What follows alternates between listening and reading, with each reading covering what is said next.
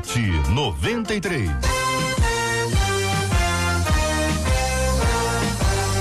Realização 93 FM. Um oferecimento Pleno News. Notícias de verdade. Apresentação J.R. Vargas. Alô,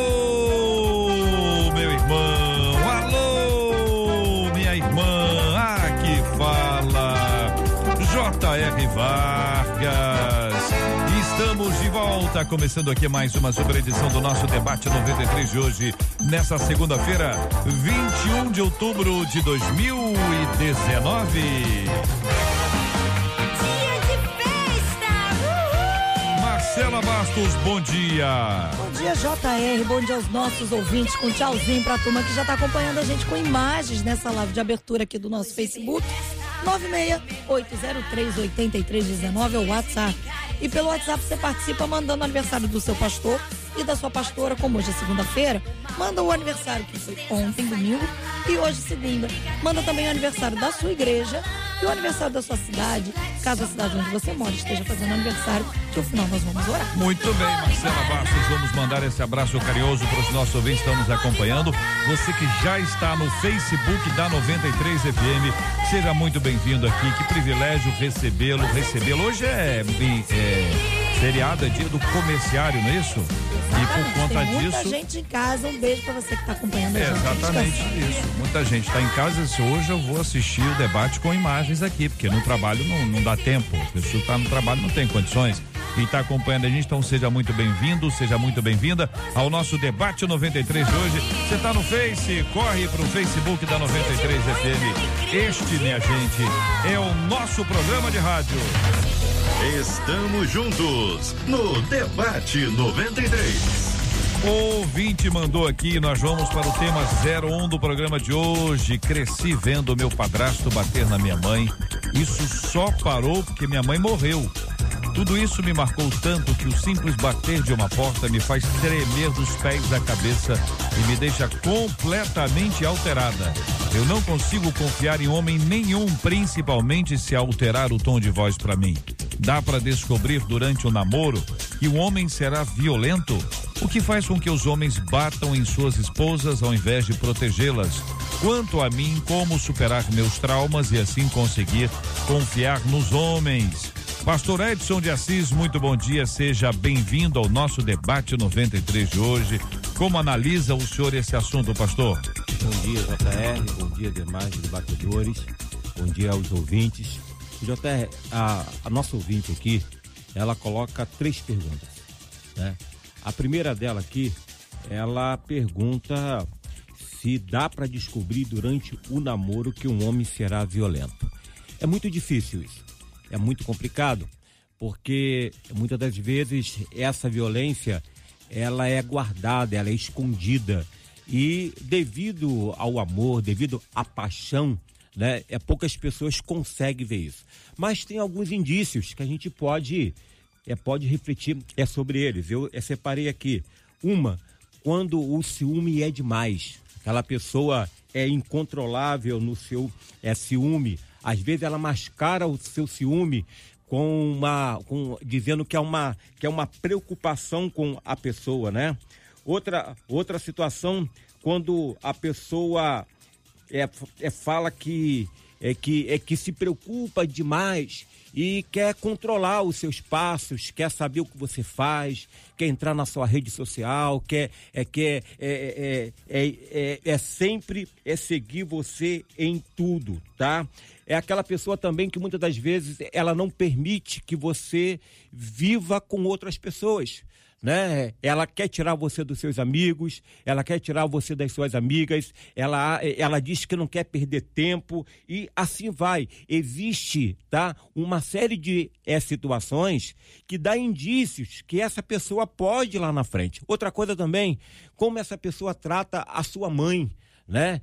É como que ela lida com a sua mãe. É importante observar também esse esse detalhe, tá? É se ela te isola, se ela quer te isolar das outras pessoas, tá? É, é, é importante a gente, a gente colocar isso. Agora, outra questão que ele coloca, que, que ela coloca aqui, é o que faz os homens baterem suas esposas ao invés de é protegê-las. Olha, eu, eu, na minha visão, eu vejo que grande parte disso, a culpa parte da própria mãe, né? As mães hoje criam seus filhos para não assumirem suas responsabilidades. Eu, eu trabalho numa escola e às vezes uma mãe é chamada é porque o filho agrediu a, a, outro, a outro coleguinha e ela, ao invés de, de se juntar à escola, né, tentar é, chamar a atenção daquele menino, ensiná-lo, ela simplesmente quer culpar outra criança. Enfim, a, a gente ensina as crianças a não assumirem suas responsabilidades. As crianças, é, elas crescem é, é, sem saber viver frustrações. Então, é uma série de, é, é de situações que vamos é, debatendo aqui, uhum. que, é, é, que com certeza vai ajudar essa mulher e muitas outras mulheres hoje que vivem atos de violência. Nosso querido pastor José Magalhães Furtado, queremos ouvi-lo também sobre esse assunto. O senhor que é o presidente da Associação Interplanetária dos Debatedores da 93 FM. Fico feliz de estar nesse debate. Certamente estaremos com essa temática difícil, ensinando o Brasil a criar filhos e filhas por causa do debate. A minha preocupação não é com o rapaz que bate. Minha preocupação é por que, que a moça deixa. Essa é a minha preocupação. Eu trouxe três livrinhos aqui que eu estou lendo. Madame Mao, mulher de Mao Tse Tung, ela dirigiu, mandou em 800 milhões de homens. Por que, que ela pode e outras não podem? Outra aqui, Michelle Obama, né, mais velha do que o, namorado, o marido, e um par que faz uma maravilha. Por que, que eles podem e a gente não pode? Né? Mas Tereza de Calcutá, numa religiosa fantástica, e me recordo que uma, uma moça deslumbrada ligou para ela dizendo: me aceita aí na sua ordem, tá? Eu amo leprosos. Ela disse: não aceito, não. Aqui a gente não cuida de leprosos porque a gente ama leprosos. Nós cuidamos de leprosos porque a gente ama Jesus. Então, eu não estou preocupado com o rapaz. Estou preocupado com a minha filha. Estou preocupado com as atitudes dela. Que ela é uma pessoa especial, homem nenhum, nem pintado a ouro, nem de Hollywood é mais importante que ela. Né? Pelo menos correr ela sabe, tem que saber. Pelo menos correr. Né? Corre e me acha. Só me acha. Pronto, acabou o garoto. Ah, o bobão, né? Porque quem bate mulher, quem afronta mulher, né? E o pior, e se o sujeito for crente? Pior ainda, tem um montão de crente fazendo isso. É, Cristiane Frazão, nossa menina da mesa de hoje, muito bom dia, seja igualmente bem-vinda. Bom dia, JR, bom dia aos debatedores, bom dia aos ouvintes. É, aproveitando o gancho né, dos pastores, eu gostaria primeiro de, de tratar essa questão. Eu cresci vendo meu padrasto bater na minha mãe. É muito importante hoje o que está sendo colocado, a violência doméstica. Eu tenho colocado isso em pauta, tanto em palestras quanto mesmo em textos que o importante, porque hoje a mídia ela está levantando essa questão da violência doméstica, as pessoas ficam assim, nossa, mas toda hora assunto de violência doméstica é tão importante, porque nós estamos vivendo isso de forma acentuada. Vimos isso, estamos vendo isso em, em, nas próprias delegacias. Eu, eu não quero fazer propaganda, mas uma delegacia de São João do Meriti, por exemplo, é uma delegacia especializada nisso e está cuidando com muito afinco nessa situação. Então, o primeiro passo aqui é a questão da, de se ver bater, seja quem for, na convivência familiar, precisa ser repreendido. Qual é a repressão? Qual a repressão que tem que fazer? Vai, liga para o 180 se quer fazer uma denúncia anônima. Se não quer fazer denúncia anônima, vai a uma delegacia especializada para fazer. O que a gente tem que impedir é esse primeiro passo aqui, essa primeira frase que é colocada. Cresci vendo meu padastro bater na minha mãe. Esse é o primeiro ponto. O segundo ponto é a questão do homem ser violento. Como descobrir esse homem ser violento, né? Um namorado, por exemplo, quer descobrir que é violento, começa a passar a conviver com aquele, com aquela, com, com os amigos dele, com a família dele. Repara isso, porque ele pode ser um psicopata psicopata. Ele pode ser qualquer outra coisa e não ser só um homem violento. Então é importante você ter a convivência social e ensinar, como o pastor estava falando, ensinar nas escolas, né? Levar para as escolas o que é a violência doméstica, o que é o direito, o que é importante levar para as igrejas isso. Eu acho importante termos palestras de violência, porque tem muitas mulheres dentro das igrejas que sofrem essas frustrações aqui e não têm ainda o, o conhecimento técnico de, do que pode ser feito. Então eu acho muito importante essa ter essa visão, né? O que faz com que os homens batam nas suas esposas ao invés de protegê-la? Talvez a possessão, talvez né, a questão da posse, a questão do, do, do, eu sou eu sou o homem, eu sou o macho da família, né? A submissão bíblica ela não é isso. A submissão bíblica é diferente, é você estar tá do lado da esposa, é você, né? Esposa ame seu marido, marido ame sua esposa, é essa troca, né, que é muito importante. E quando fala quanto a mim, como superar meus traumas e assim conseguir confiar nos homens, a única forma dela tirar de é, tudo isso que ela viveu no passado é através dependendo da situação, né? A psicologia, a psiquiatria e o acompanhamento espiritual. Eu acho que a única forma, né? São os três, os três quesitos principais para que a gente possa viver bem, né? Pastor é Arthur Belmont, muito bom dia, seja bem-vindo, querido, aqui ao nosso debate 93 de hoje. O senhor já ouviu aí três queridos amados, o senhor já ouviu aí o pastor Edson de Assis, o pastor José Magalhães Furtado, também a Cristiane Frazão. O senhor concorda com eles? O senhor discorda? Qual o seu posicionamento sobre esse assunto, pastor? Bom dia, JR. Bom dia. Bom dia, colegas debatedores e todos os ouvintes né, da Rádio 93. Esse assunto é um assunto muito importante para ser debatido, sim. É, eu o encaro à luz da Bíblia e também em relação à lei. A palavra de Deus, quando Pedro escreve na sua primeira epístola, capítulo é, 3, versículo 7, ele orienta como os homens devem se comportar em relação à esposa, à mulher. Do mesmo modo, vocês, maridos, sejam sábios no convívio com suas mulheres e tratem-nas com honra, como parte mais frágil e co-herdeiras do dom da graça da vida de forma que não sejam interrompidas as suas orações. A forma de um homem tratar uma mulher é com honra, com sabedoria, compreendendo nela a parte mais frágil. Isso é o que a Bíblia ensina, isso é o que eu ensino na minha igreja, a forma como os homens, os homens devem tratar suas mulheres, a sua, a sua mulher. Agora, quando eu penso na violência que está acontecendo hoje e já acontece há muito tempo, é, existe lei a Lei Maria da Penha, Lei 11.340 de agosto de 2006. Essa lei veio para justamente dar à mulher o direito de dizer não à violência e procurar os seus direitos.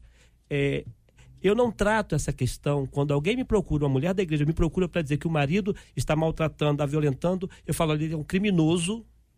É, você deve ir à delegacia agora, aqui está o endereço, eu te levo lá, faça uma denúncia. Porque eu, como pastor, não posso tratar um criminoso dentro do meu gabinete com um olhar simplesmente pastoral. Se ele se arrependesse, ó, vai haver conserto, mais à frente a gente trata. Mas de imediato é ir à delegacia fazer ocorrência, porque aquela mulher ela pode, daqui a um dia, dois dias, estar morta.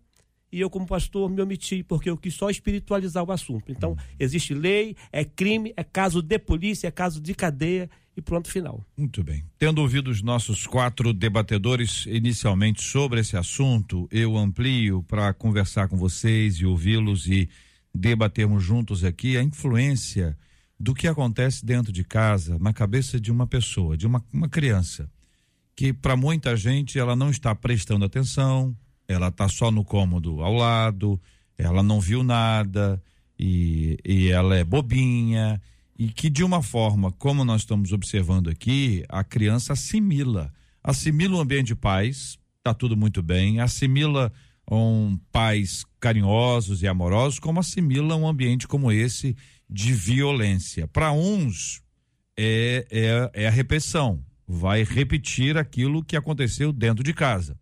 Para outros é essa ojeriza, é esse medo, é esse terror de que alguma coisa como essa aconteça. Você veja que nesse caso aqui, o barulho da porta é a associação.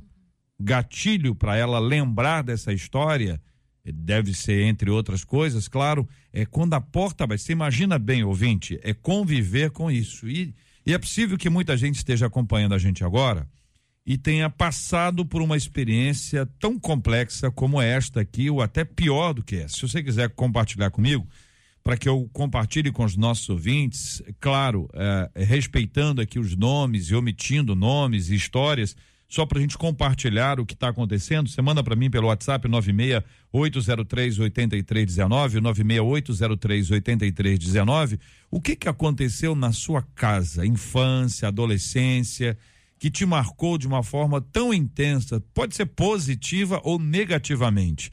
Só para a gente observar o quanto o que acontece dentro de casa, nessas duas fases, infância e adolescência, o quanto isso vai nos acompanhar para o resto da nossa vida, ainda que, pela graça de Deus, tratados pelo Evangelho, Deus nos, nos ajuda, Deus nos cura, Deus nos restaura, Deus trabalha no espiritual e também no emocional, mas a gente precisa encarar isso de frente, né, pastores? Olha só, eu aqui quando é, falou a respeito dessa violência, vendo né, o padrasto é, bater na, é, na mãe, é, a violência ela, ela é aprendida, né? A violência a mulher se aprende dentro de casa.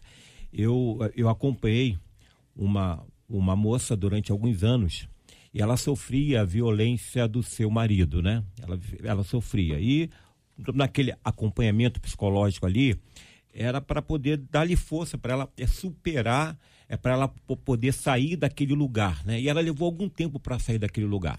E, e eu me lembro que ela tinha um menino de oito anos, é, sete, oito anos, que é sempre ia até o consultório, ficava na, é na, é na, é na, é ali na recepção, aguardando ela. E eu dizia a ela: olha só, você deve levar o seu filho também para fazer uma terapia, ele, ele precisa disso. Mas aí ela conseguiu é, se livrar daquele momento, ela conseguiu sair daquela casa, ela conseguiu dar parte né, ali do seu esposo, enfim. Aí depois ela terminou. Né, o, o trabalho lá comigo, e depois, talvez uns oito anos depois, ela me reaparece lá no consultório chorando muito. Por quê? Aquele menino, o filho dela, que o via, né? É que via ela apanhar do seu marido, ele passou a bater nela.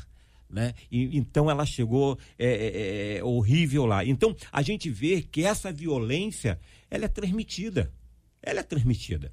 Se hoje tem homens violentos, é porque as famílias criaram homens violentos. Então, a gente tem que se preocupar os filhos que nós criamos né? O que, que estamos passando para eles, né? O que, que estamos apresentando a eles. Senão, a gente vai estar sempre com isso aí. Senão, a violência, ela vai ser repetida, né? A gente sabe que tem a punição, veio a lei Maria da Penha, hoje o pessoal diz que aqui está a advogada conosco, as mulheres estão ligando, né? Há um, há um, há um, há um percentual enorme de mulheres sofrendo com isso, mas continuam todo dia tem manchete no jornal, é de feminicídio, hum. é todo momento tem. E a gente tem que parar e pensar o seguinte, que homens nós estamos criando. Um ouvinte dizendo o seguinte, JR, eu lembro do meu pai batendo a minha mãe, ele quebrou os dentes dela, depois eles se separaram e eu fiquei com gagueira desde então e sou até hoje. Tenho 37 anos, conta aqui uma de nossas queridas ouvintes. Outra diz: Olha, eu fiquei marcada pela lembrança até hoje do meu padrasto espancando a minha mãe. Outro ouvinte nos conta que ela tem dificuldade com o amanhecer do dia. Olha que coisa.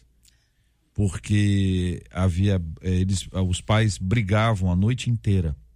Então ela acompanhava a noite inteira. Quando amanhecia o dia, ela estava com a briga na cabeça. Veja o quanto isso a persegue todo dia, o dia amanhece. É uma lembrança constante, senhores. São traumas que ficam, né? As marcas. Agora, a doutora falou muito bem, é, essa pessoa precisa de aconselhamento, de acompanhamento pastoral, psicológico, em alguns casos até psiquiátricos mesmo, para que ela possa ser tratada e, e vencer esses traumas. Mas eu vejo a deturpação do caráter humano nessa história do homem. O homem ele perdeu a sua verdadeira identidade quando o pecado entrou no mundo e desenvolveu a partir daí essa figura do, do macho que quer dominar a força a qualquer custo. quanto que na origem, quando o homem foi formado como cabeça, como macho, é no sentido de proteger, de, de cuidar, oferecer segurança, oferecer um ambiente de paz. É resultado do pecado, a gente sabe disso. E hoje temos que tratar a consequência né, e mostrar para essas pessoas que o milagre da salvação transforma. Porque eu tenho dificuldade de aceitar que um homem crente haja dessa forma. Para mim, é um, é um criminoso. Dá vontade de juntar os machos de verdade da igreja e lá e dar uma coça nele. Porque é uma covardia o que ele faz. É, é claro que eu não vou fazer isso, fiquem tranquilos. Hum. Mas é o sentimento de revolta que traz ao meu coração vendo um homem espancando uma mulher. Ouvintes contando suas histórias. Eu tenho um caso de violência. Minha irmã é, é, conheceu um cara através de um aplicativo. Ela conta aqui a, a história dizendo que isso produziu para ela o trauma. As, as pessoas vão, vão, vão multiplicando as suas histórias aqui. Ela, uma outra ouvinte, eu e meu irmão crescemos com, com uh, meu pai debochando da minha mãe, falando mal dela para todos, e a minha mãe a mesma coisa. Eles viviam se massacrando através das palavras e meu pai sempre culpando a minha mãe por tudo. Já assistimos sim uma agressão quando pequenos. Pedimos para ele parar e ele nem nos dava ouvidos. Resumindo, hoje eu tenho 38 anos, sou cristã, tenho a minha família e tento fazer totalmente diferente do que eu via dentro de casa, mas o meu irmão, que é mais novo do que eu, tem uma crise de identidade. Ele já teve vários relacionamentos, bateu em todas a ponto de ser denunciado. Ele e ele, enfim, são essas coisas assim que a gente está tá falando que não tem ideia do quanto isso pode impactar uma pessoa, o quanto isso gera dificuldade para as crianças e para os adolescentes na sua formação. Ah, ouvinte dizendo, fui casada com uma pessoa e, e ele batia eh, nas esposas, nos relacionamentos anteriores que ele teve, e ele continua agredindo as pessoas. A violência é horrível, isso é coisa do mal. Outro ouvinte, eu cresci vendo minha mãe apanhando do meu pai. Aos 38 anos, minha mãe faleceu de derrame cerebral. Eu tinha sete anos, hoje eu tenho 43 anos. Veja como ela, ela conta como se tivesse sido ontem, né? Ah, eu tenho na minha vida marcada aqui, porque o meu pai chegava bêbado em casa, batia em mim, nas minhas irmãs brigava com a minha mãe. Ele trazia isso tudo para nossa casa quando ele ficava bêbado. Vejam como a bebida também é, é um agravante nessa, nessa história. Ela dá um nome aqui, uma outra ouvinte. Quando eu era pequena, eu fui muito desprezada por, por meu pai. Depois que eu fui morar com o pai da, da minha filha, eu apanhava muito mais. Hoje eu tenho um, uma, uma vida diferente, mas eu passei por muitas dificuldades exatamente porque convivia com uma pessoa como essa. Meus queridos debatedores, eu queria pedir a vocês uma palavra para quem está vivendo essa realidade hoje. São muitos os casos. E entram aqui no WhatsApp o tempo inteiro. JR, é preciso que não só a mulher, mas também o homem e a sociedade como um todo entendam que as pessoas foram feitas à imagem e semelhança de Deus. Não há ninguém superior a ninguém, não há ninguém melhor do que ninguém, mesmo que pelas ruas a gente veja outro quadro. Mas o que me assusta é que essa informação de que a pessoa é importante, que uma mulher deve ter uma estratégia. Sim, ela está vendo que o sujeito está ameaçando bater. Está ameaçando bater. Ela precisa ter uma estratégia de se livrar disso, de não aumentar a ira dele, ou, ou trabalhar alguma questão de modo que ela tenha uma chance de sair daquela casa, pelo menos para não apanhar. Então, por vezes, né, essa mulher, infelizmente, não tem nenhum amparo. Não tem o vizinho do lado, o vizinho do lado está vendo que a mulher está espancando. E o sujeito não intervém, não, mas é na casa dele. É na casa dele, mas é uma mulher, é uma pessoa, feita a imagem e semelhança. Não tem ninguém que peça um tele, pegue um telefone e ligue para a polícia.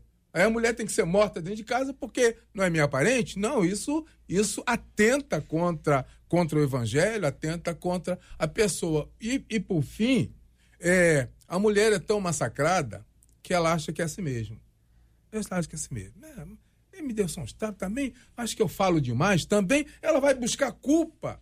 Ao invés, de, ao invés dela se atribuir como uma pessoa que merece ser bem tratada e protegida, ela aceita aquilo. Aí fica um ano, dois anos, três anos. Como é que uma mulher pode ficar cinco anos apanhando do mesmo homem e não tem uma alternativa? Não tem parente? Não tem um parente que perceba as marcas da violência? Não tem um vizinho que perceba as marcas da violência e possa procurar alguém para ser é, é, o advogado dessa senhora, o protetor dessa senhora? Então eu acho que não dá também, porque quem, quem sabe disso e não faz nada, gostando ou não, está se omitindo está se omitindo, está pecando tanto quanto o agressor. Agora, JR, é bom a gente observar, e as mulheres devem observar, que a agressão, ela não começa com agressão física.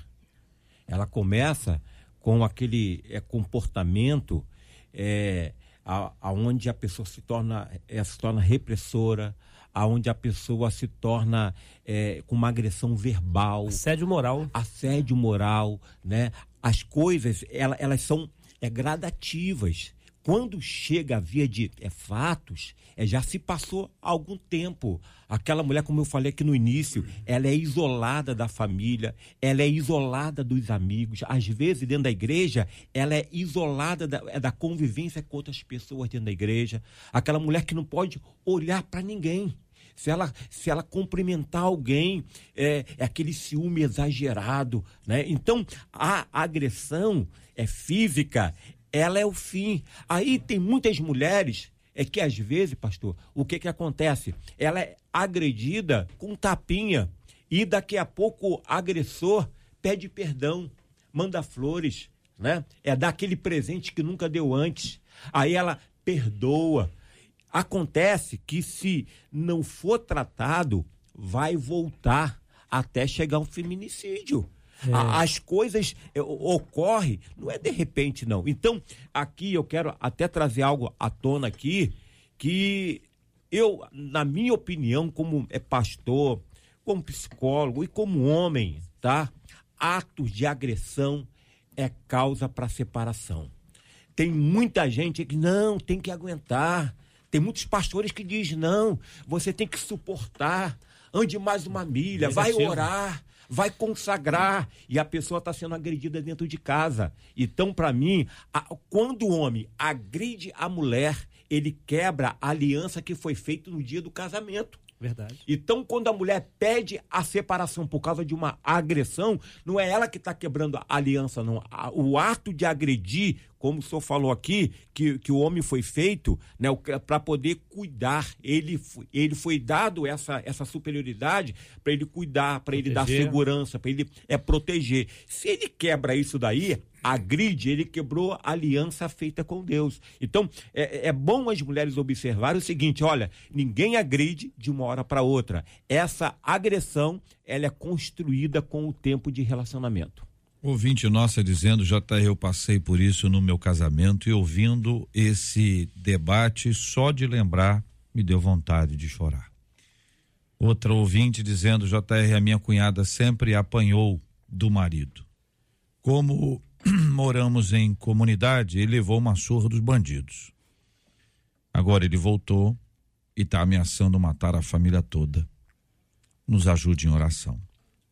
Veja como são coisas complexas e a gente que não conhece a realidade do caso, de cada caso, a gente fica imaginando as dores, meu Deus, o pavor dos pais. Imagina bem os pais que não conseguem controlar, que às vezes não têm condições mesmo e, e ou, ou se omitem mesmo. É, existem muitas nuances desse, desse fato mas se eu posso tomar aqui algumas conclusões a partir do que eu ouvi, primeira coisa que vocês disseram foi que se a violência acontecer, isso é um caso de polícia. Isso. Não é caso de farmácia, não é caso de padaria, não é caso de açougue, é caso de polícia. Estou dando três exemplos aqui para nem para inserir que é caso de pastor. Que às vezes o, o, pastor ele acha que ele pode resolver, ou as pessoas acham que o pastor vai resolver tudo. Por exemplo, se o encanamento da sua casa estourar, você vai procurar um pastor e vai pedir ajuda dele, conforme for o pastor, vai estourar do apartamento todo, da casa toda, porque não é habilidade dele, ele não tem essa especialidade. Então a gente tem que procurar as pessoas certas. Se há um caso de violência, o pastor pode ser um apoio espiritual, o psicólogo pode ser um apoio emocional, mas quem vai tratar desse assunto é a polícia. Primeiro polícia. É isso? Primeiro polícia. Quando é, é um filho ou uma filha que está acompanhando, a, tá acompanhando a gente aqui agora. Então tem dois lados aqui. A pessoa viu e está dizendo o seguinte: eu tenho uma tendência. Eu, quando fico bravo, eu começo a ficar nervoso, eu dou tapa na parede, eu, eu faço não sei o quê. Não, não aconteceu nada. Mas eu tenho essa vontade. que Se depender de mim, mesmo eu vou lá e esgano. Vai se tratar. Então, como- o que é que faz para essa pessoa? Vamos lá. vai se tratar, porque ele vai, ele vai bater na parede, ele, ele vai bater na mesa até bater na pessoa. Tá? Eu acho que é o seguinte, se eu não controlo a minha violência, o ato de bater na parede, eu estou descontrolado. Tá? Eu estou descontrolado. Então, a essa, essa pessoa tem que procurar ajuda antes dela agredir a sua companheira. já desenvolveu transtornos. Já, já, Já, é patológico. Já. Já. é caso de psiquiatria. Urgente. Isso. Você que está se colocando dessa forma, já procura urgente um procura um psiquiatra. psicólogo, pro- procura um psicólogo a princípio, até para ele poder entender isso daí, tá? Essa, é saber porque ele age, porque ele primeiro vai bater na parede, vai bater na mesa, é, vai jogar o copo no chão, né? É, vai quebrar o, o celular, ele vai quebrar a TV, alguma violência vai acontecer e depois ele vai agredir a sua companheira. vai precisar controlar esse, esse ímpeto dele com medicação. Sim, e a questão da violência emocional, né, e a violência moral, ela é muito acirrada dentro desse, desse meio legal da violência doméstica. E a, a evo- é, é, a- a evolução dessa, dessa violência emocional, ela tem se tornado muito constante. Ela começa do, no jeito que eu vou dar um soco na parede e daqui Pra a pouco para não dar em você. E daqui a pouco isso se propaga. Então é algo tratável, é tratável, Sim. né, pela psicologia e pela psiquiatria e se chegar às vias de fato, por que não procurar ju- o judiciário, procurar a justiça? A Lei Maria da Penha ela sofreu uma alteração maravilhosa nesses últimos tempos, né, nesses dois últimos meses, que foi a questão da medida protetiva, protetiva. que nós demorávamos muito para ter uma resposta de uma medida protetiva. Hoje não. Hoje em 24 horas isso tem que ocorrer. E a autoridade policial, ela já pode é, designar essa medida protetiva. Escolhe ou toda, aquelas todas que fi- fica designado no rol da lei da Maria da Penha, ou então ele designa aquilo que achar correto. Por quê? Porque pode haver uma violência doméstica que atinja também um filho. Né? E, e a- a- o afastamento desse, da, da- da presença daquele convívio fa- familiar ele é necessário. Então, a lei trouxe a questão da, do afastamento imediato né? Imediato. E eu gostaria até, J.R. Vargas, de deixar aqui uma mensagem bíblica falando sobre a questão da família, que está em 1 Timóteo 5,8, que fala: Mas se alguém não tem cuidado dos seus, e principalmente dos da sua família, olha a palavra alvo, negou a fé, e é pior do que um infiel. Então, isso precisa ser colocado, né? Espiritualmente, a gente precisa trazer em mente se aquela pessoa, ela está trazendo algum mal, algum transtorno, né? Culpa, às vezes, também é a poluição visual, a mídia. Dependendo do que você vai ouvir, do que, dependendo do que você vai ver nas, nas vias televisivas, isso atrapalha também. Porque mostra um homem violento, uma mulher violenta, porque a gente está falando aqui do caso de um homem, mas tem- existem mulheres violentas também. Existem filhos É, violentos, o, assu- sobrinhos o assunto violentos. é a violência, a né? violência em si. A violência. Né? É. A convivência é, é, social ela tem que ser sadia, né? Para você poder instruir seus filhos, instruir o seu companheiro, instruir a sua companheira. Então você precisa ter essa convivência social é, é, de forma sadia. O né? resultado dessa, dessa violência vivida dentro das famílias tem sido hoje um grande número de pessoas doentes emocionais. Sim. Os consultórios de psicologia né, andam cheios. É, por quê? A pessoa ela vive o trauma dentro de casa, ela somatiza isso e desenvolve normalmente uma síndrome do pânico que vem com ansiedade e, e depois vem a depressão e a gente está aí cuidando de pessoas nesse estado hoje. A gente atende diariamente quantas pessoas nós pastores no gabinete com essa com esse quadro. Aí você começa a ouvir as pessoas, normalmente, quase que 80% vem da família, daquilo que ela viveu como violência dentro de casa. Aí a pessoa não se prepara, não quer se casar, a jovem não quer se casar porque viveu isso dentro de casa, criou um trauma, e a gente está aí tratando, mas é, o importante é entender que tem jeito, tem a palavra, tem o milagre de Deus restaurando a alma, o psique. Né? E Deus tem preparado pessoas profissionais, como meu amigo pastor Edson aqui, para cuidar de pessoas. Né? E os pastores, que é o nosso papel, cuidar, apacentar, tratar. E quando necessário, a gente dá um passo além, vai a, a, em busca de um profissional. Aí quando eu chego à questão da psiquiatria, para a pessoa, através da medicação e da orientação do profissional, também ser restaurada. Agora, é interessante. Ouvinte interessante, nossa, só, só ler aqui uma, uma fala de um ouvinte, aí vocês entram e trazem essas abordagens até para responder aqui. JR, meus pais ficaram casados durante 14 anos e era sagrado. Olha só, pastor Edson, toda semana minha mãe tomava uma surra. Cansada de apanhar, ela também batia nele. E com raiva descontava em mim e nas minhas irmãs. Olha um ciclo de violência. O marido na mulher, a mulher no, no marido, a mãe no, nos, nas filhas. E, e, elas têm hoje esse impacto. Quer dizer, a, a, as consequências são muito complexas. São muito, são muito. Você falou aí a questão da, da polícia.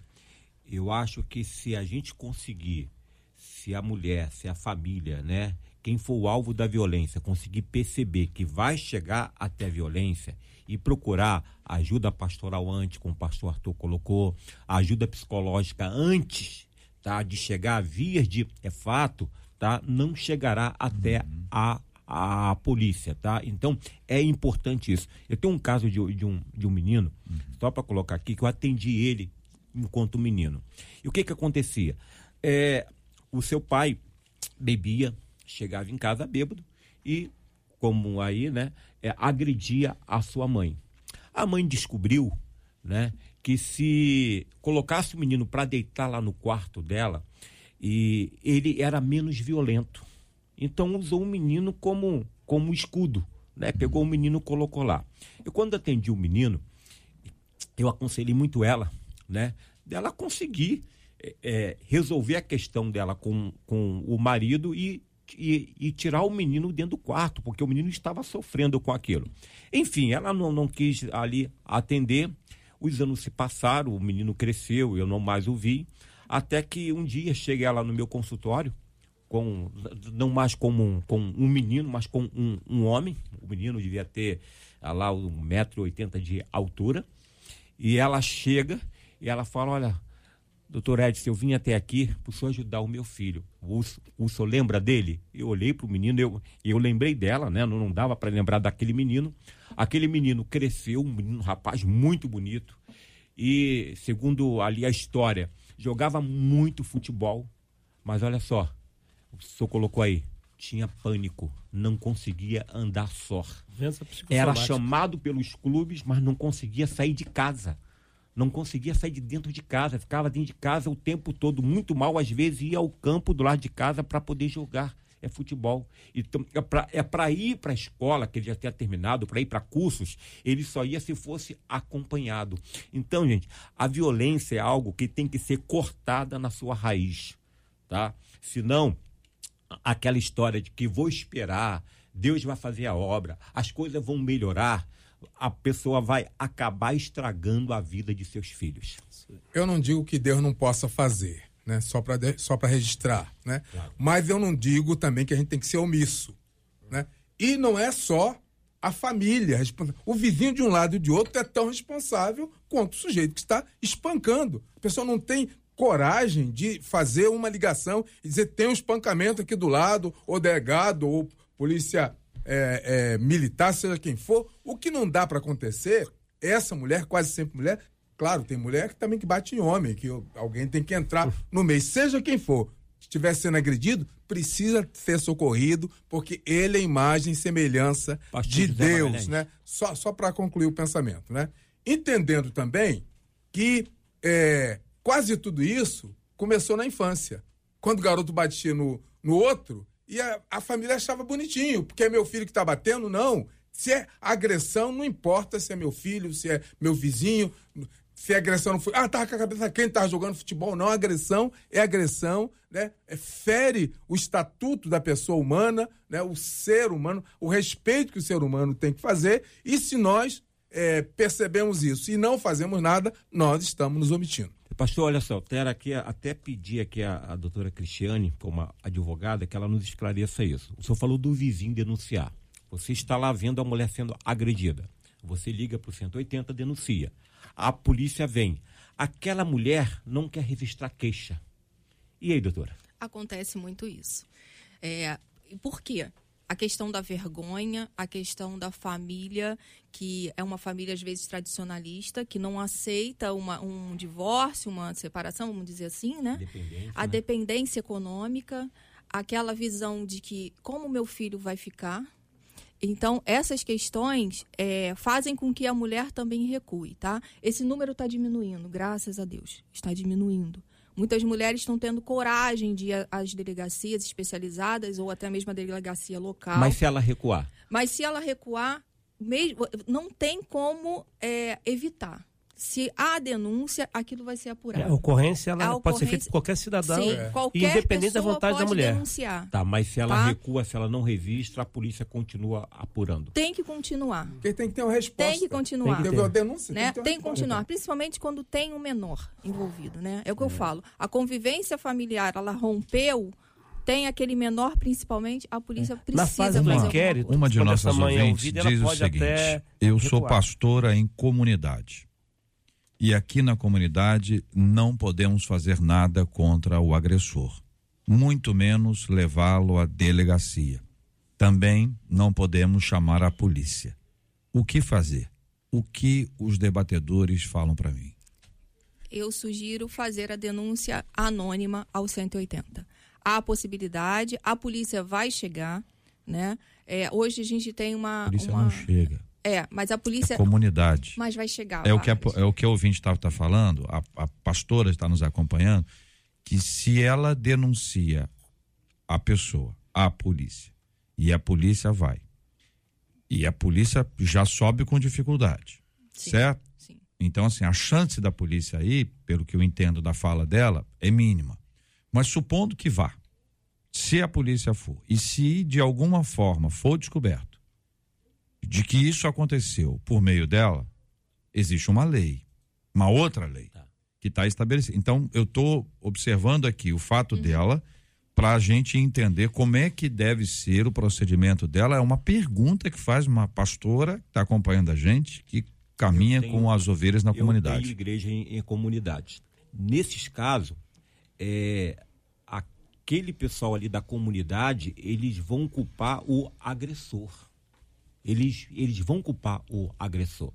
É um problema sério, né? A gente vê, a gente já viu alguns casos, alguns relatos de homens que foram violentos dentro da comunidade, tá? E os próprios a, a, ali, o tráfico, alguma coisa ali que, que tem dentro da comunidade, né? É praticar violência com aquele homem. Tá? Nós então, contamos aqui um caso, um então, ouvinte contou que aconteceu contou. isso. Então, é normalmente a mulher é, é tão interessante isso, é tão covardia, que até o próprio bandido compreende que não se bate em, em, em mulher. Pois é, mas a, a ouvinte é a pastora. A pastora sabe que se denunciar para o tráfico, o homem pode ser muito agredido ou até morto. E ela seria, estou tentando interpretar aqui, corresponsável dessas ações, embora fuja ao controle dela, mas são ações ilegais. É como se ela estivesse também trabalhando na ilegalidade. Mas tem as unidades de acolhimento Sim. nesses casos. Então, é, eu sei que se a Sim. pastora não quer fazer, se a pessoa, porque está na comunidade, não quer fazer a denúncia, com esse medo, ela pode sim sair de casa, procurar a DEAN, dizer a situação que ela está vivendo, que ela não pode voltar sequer para casa. A vítima. A vítima. A vítima. E a própria DEAN vai é, oferecer um abrigo é, para essa pessoa ficar. Inclusive, assim, é, a minha igreja não está dentro de uma comunidade, mas está à volta. Eu vejo muita omissão por parte das igrejas em relação a esse assunto. Os pastores não querem se comprometer, se comprometer e acho que uma situação é, como essa é muito clara. Ela tem que ir sim à delegacia, independente de estar dentro de uma comunidade, Mais um procurar acréscimo ajuda. aqui. Mais um acréscimo. A nossa ouvinte está nos acompanhando. Então ela está in- interagindo aqui conosco. O agressor é bandido. Ok. JR, veja bem. É impossível você conseguir se isentar de toda a retaliação. Então a gente sai do Brasil, sai da favela. sai- né? No, no, nesse contexto que nós estamos vivendo, nós precisamos fazer alguma coisa. Né? Nós precisamos, no mínimo, ser fiel à nossa fé. Porque eu acho muito interessante, a gente fala da justiça e não pratica a justiça. Né? A justiça, o, o forte é sempre privilegiado, enquanto aquele que está sofrendo a injustiça, eu digo, não, ele é forte, ele é violento, ele não sei mais o quê. Né? Nós, em nome de Deus, não digo só pastores, né? qualquer pessoa chamada em nome do Evangelho é obrigado a ser um instrumento de justiça. Como ele vai fazer? Me ocorreu aqui que às vezes não dá para falar com o sujeito, mas dá para falar com o irmão, dá para falar com o amigo próximo. Alguma coisa tem que ser feita, que não dá para fazer a omissão. E qualquer lugar, qualquer lugar é melhor do que uma casa onde há violência. Com certeza. Qualquer- é, um, é um abrigo, é em outra casinha inferior, qualquer lugar. Então, uma mulher não pode aceitar simplesmente eu eu tô aqui porque eu não tenho para onde ir. Sempre haverá um lugar para ela poder sair. Senão, daqui a pouco vai acabar morta. É né? verdade. Ela vai acabar morta ali. Então, ela tem que sair daquele lu- lugar ali. É, a questão do medo, ele traz bloqueios, né? E esse e é o que não pode ocorrer na questão da violência doméstica, né? Não pode ocorrer o medo de denunciar, mesmo sendo em comunidade ou não. Né? Quando eu falei é, sobre aqui sobre a questão da polícia entrar, existem situações que a polícia consegue entrar. Não havendo a possibilidade, procura a especializada, né? A pessoa sai da comunidade porque ela tem livre acesso ela vai ter livre acesso a, a- a- é, aos projetos, por exemplo, tem- existe hoje no TJ um ch- chamado Projeto Violeta, que ele já está em vários fóruns. Esse Projeto Violeta é justamente para esse tipo de acolhimento. Né? De pessoas que realmente não têm mais condições de se manter naquele ambiente e ela é direcionada para um, para um, um campo onde ela vai ser tratada, ela vai sofrer, é, ela vai passar por palestras reflexivas, ela vai conviver em outro lugar, ela vai estar sobre segurança. Parece assim algo é, que não existe na nossa, na nossa justiça hoje, mas tem. Tem. Pergunto a vocês aqui. Um dos nossos ouvintes está dizendo o seguinte: que se é o diabo que atua, por que o pastor não, não faz uma visita à casa do casal até que o diabo caia por terra e o casal vive em paz? Eu não posso responder por- pelo pastor específico, mas a gente pode responder pelo pastor enquanto homem de Deus, pela pastora enquanto eh, mulher de Deus. Nós não podemos nos inventar de fazer a justiça porque estamos correndo risco. Então, deixa de ser pastor, deixa de ser pastora. Mesmo o leigo, né, que é responsável pela vida das pessoas também, e não está ali à toa, precisa fazer alguma coisa. Então, eu acho que é cômodo quando a gente diz, "Ah, mas eu vou correr risco, né? O que vão dizer de mim, o que vão falar de mim, não é? Se nós não queremos ser sal da terra, não queremos ser luz do mundo, nós estamos no lugar errado. o ouvinte aqui está dizendo o seguinte: entendi. que antes da denúncia Tá. não seria possível uma visita? É essa a fala do Já ouvinte. é, ó, olha só, o que nós colocamos aqui, que a violência não começa da noite para o dia. Até chegar à violência física, existe outras. Normalmente, quando a mulher dentro da igreja ela é maltratada pelo marido, ele tem um comportamento abusivo, normalmente ela deve procurar o seu pastor para orientá-la, né? Para orientar. Mas se chegar a via de é, fatos, a gente não pode é, tirar a responsabilidade do ser humano, não. Né? Nós somos seres espirituais, é, somos seres físicos e emocionais. A- nem todo comportamento meu eu posso dizer que é uma questão espiritual, que, é- que a culpa é do diabo. Não.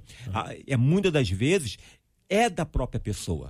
Então, se chegar a via de é fatos, é o que você colocou aí, tá? Chegou, agrediu, meu irmão, antes de procurar o pastor, procure a polícia, tá? Denuncie. Denuncie. Agora, se está naquela, na, na- na- naquela entrelinha que você vai ver que vai acontecer, procure o seu pastor que ele vai te orientar. Em, em algumas ocasiões e em alguns lugares, em algumas igrejas, é possível, por exemplo, que ah, pelo tamanho da igreja ou pelo, ou pelo, pelo pela, pela fala de um ou de outro, entender, olha, o negócio ali naquela casa não, não, não tá bom. Não tá bom. Ah, é claro, se for possível visitar e tiver condições, ou pastor, uma liderança que trabalha nessa área especificamente, que, que, que o faça. Agora, a pergunta aqui está dentro da, do, do, todo aqui é o seguinte: já houve a violência, né? Porque eu estou tentando é, dar voz aqui ao ouvinte e ele conclui aqui a sua frase: Deus é Deus de restauração.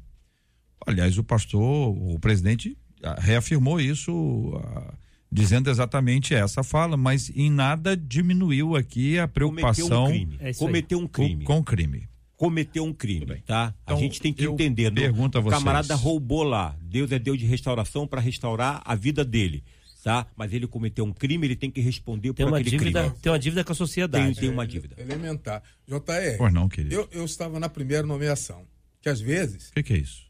É, a primeira vez que você exerce uma função oficialmente, uhum. no caso pastoral. Pastoral. Né?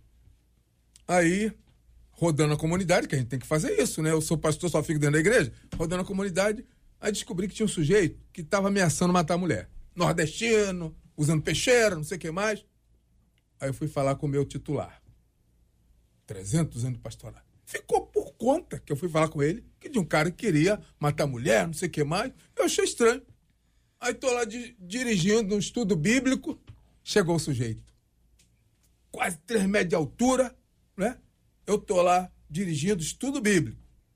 Aí uma pessoa vem aqui no meu ouvido e fala assim, pastor, suspende o estudo bíblico, vamos fazer oração, porque o sujeito tá vindo ali, aquele fulano lá, vai matar a mulher dele. Eu falei, não vou suspender nada.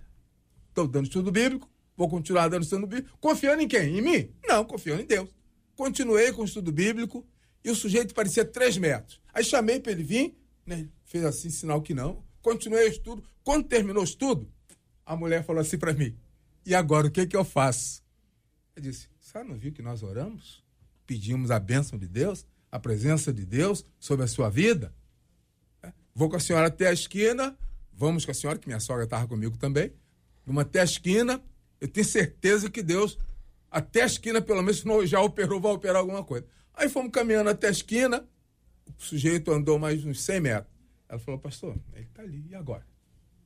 Eu disse, mas eu não disse para a senhora que Deus ia estar conosco? Aí eu, o sujeito andou mais para frente, ela foi, eu fui com a minha sogra para casa.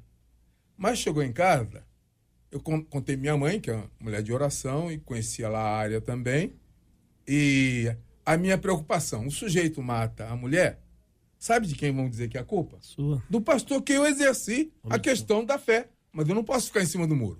Dormi mal aquela noite. No outro dia de manhã, saí com a minha mãe e minha sogra. Né? Fomos para lá. Tá os dois abraçados. Eu digo, Deus existe e faz milagre. Muito bem, senhores debatedores, quero agradecer o carinho de cada um de vocês, a fala transparente, sincera, num assunto pesado e difícil, era o 01 e ficamos tão somente nele no programa de hoje. Este é o Debate 93, com J.R. Vargas, na 93 FM. Muito obrigado, queridos debatedores, pela presença no Debate 93 de hoje. Pastor José Magalhães Furtado, um abraço, meu irmão. Eu que agradeço a oportunidade de estar aqui. Fica o meu abraço a toda a Duque de Caxias. Eu já falei aqui que Duque de Caxias, em peso, houve esse debate. Um abraço a todos, especialmente os evangélicos. Maravilha. Nossa menina da mesa de hoje, Cristiane Frazão, obrigado, um abraço. Muito obrigada pela oportunidade, obrigado debatedores, Marcela, J.R. Vargas, agradeço a presença e também deixo meu abraço aqui para a Igreja Metodista de Pilares. Muito obrigado, pastor Edson de Assis, um abraço, meu irmão. Um abraço, JR, a todos os nossos ouvintes, JR. Quero mandar um, um abraço especial aqui, que todo debate que eu venho, ele me manda uma mensagem pelo Face e eu ainda não mandei para ele. O prefeito é Sandro Bernardi e a pastora é Luciana de Itaandu, Minas Gerais. Um abraço, que Deus abençoe. E dizer para você o seguinte: Ah. o debate tem, tem, tem coisas que só Deus explica.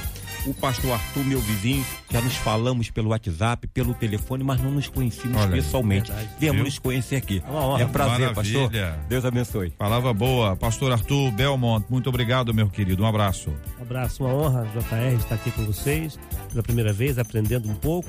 E deixo um abraço à minha igreja, a Primeira Igreja Batista em Rio do Ouro, aos radicais do projeto Missão Radicais e demais projetos, e a São Gonçalo, a cidade amada, a qual convivo nela.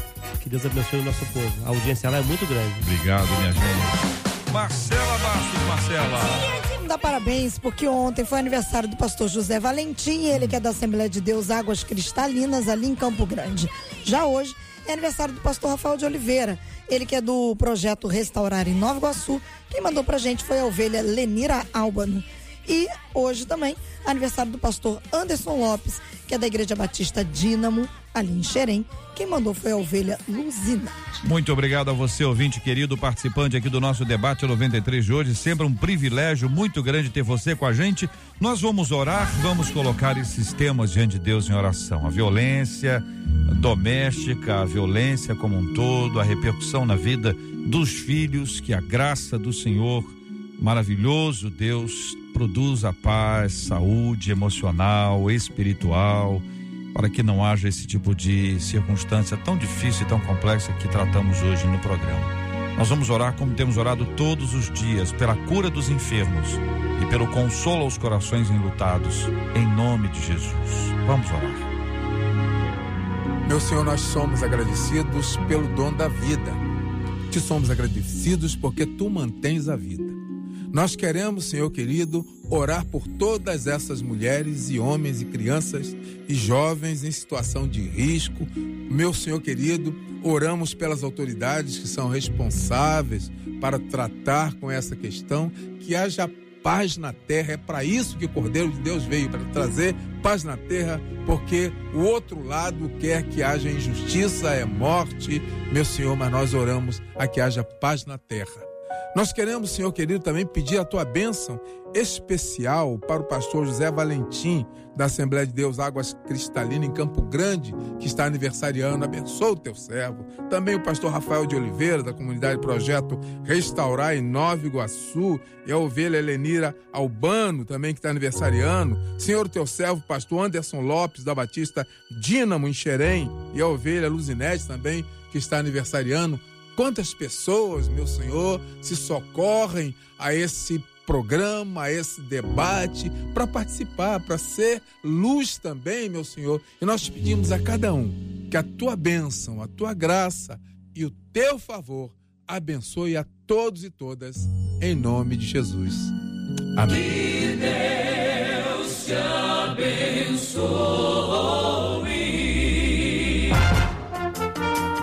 Você acabou de ouvir Debate 93.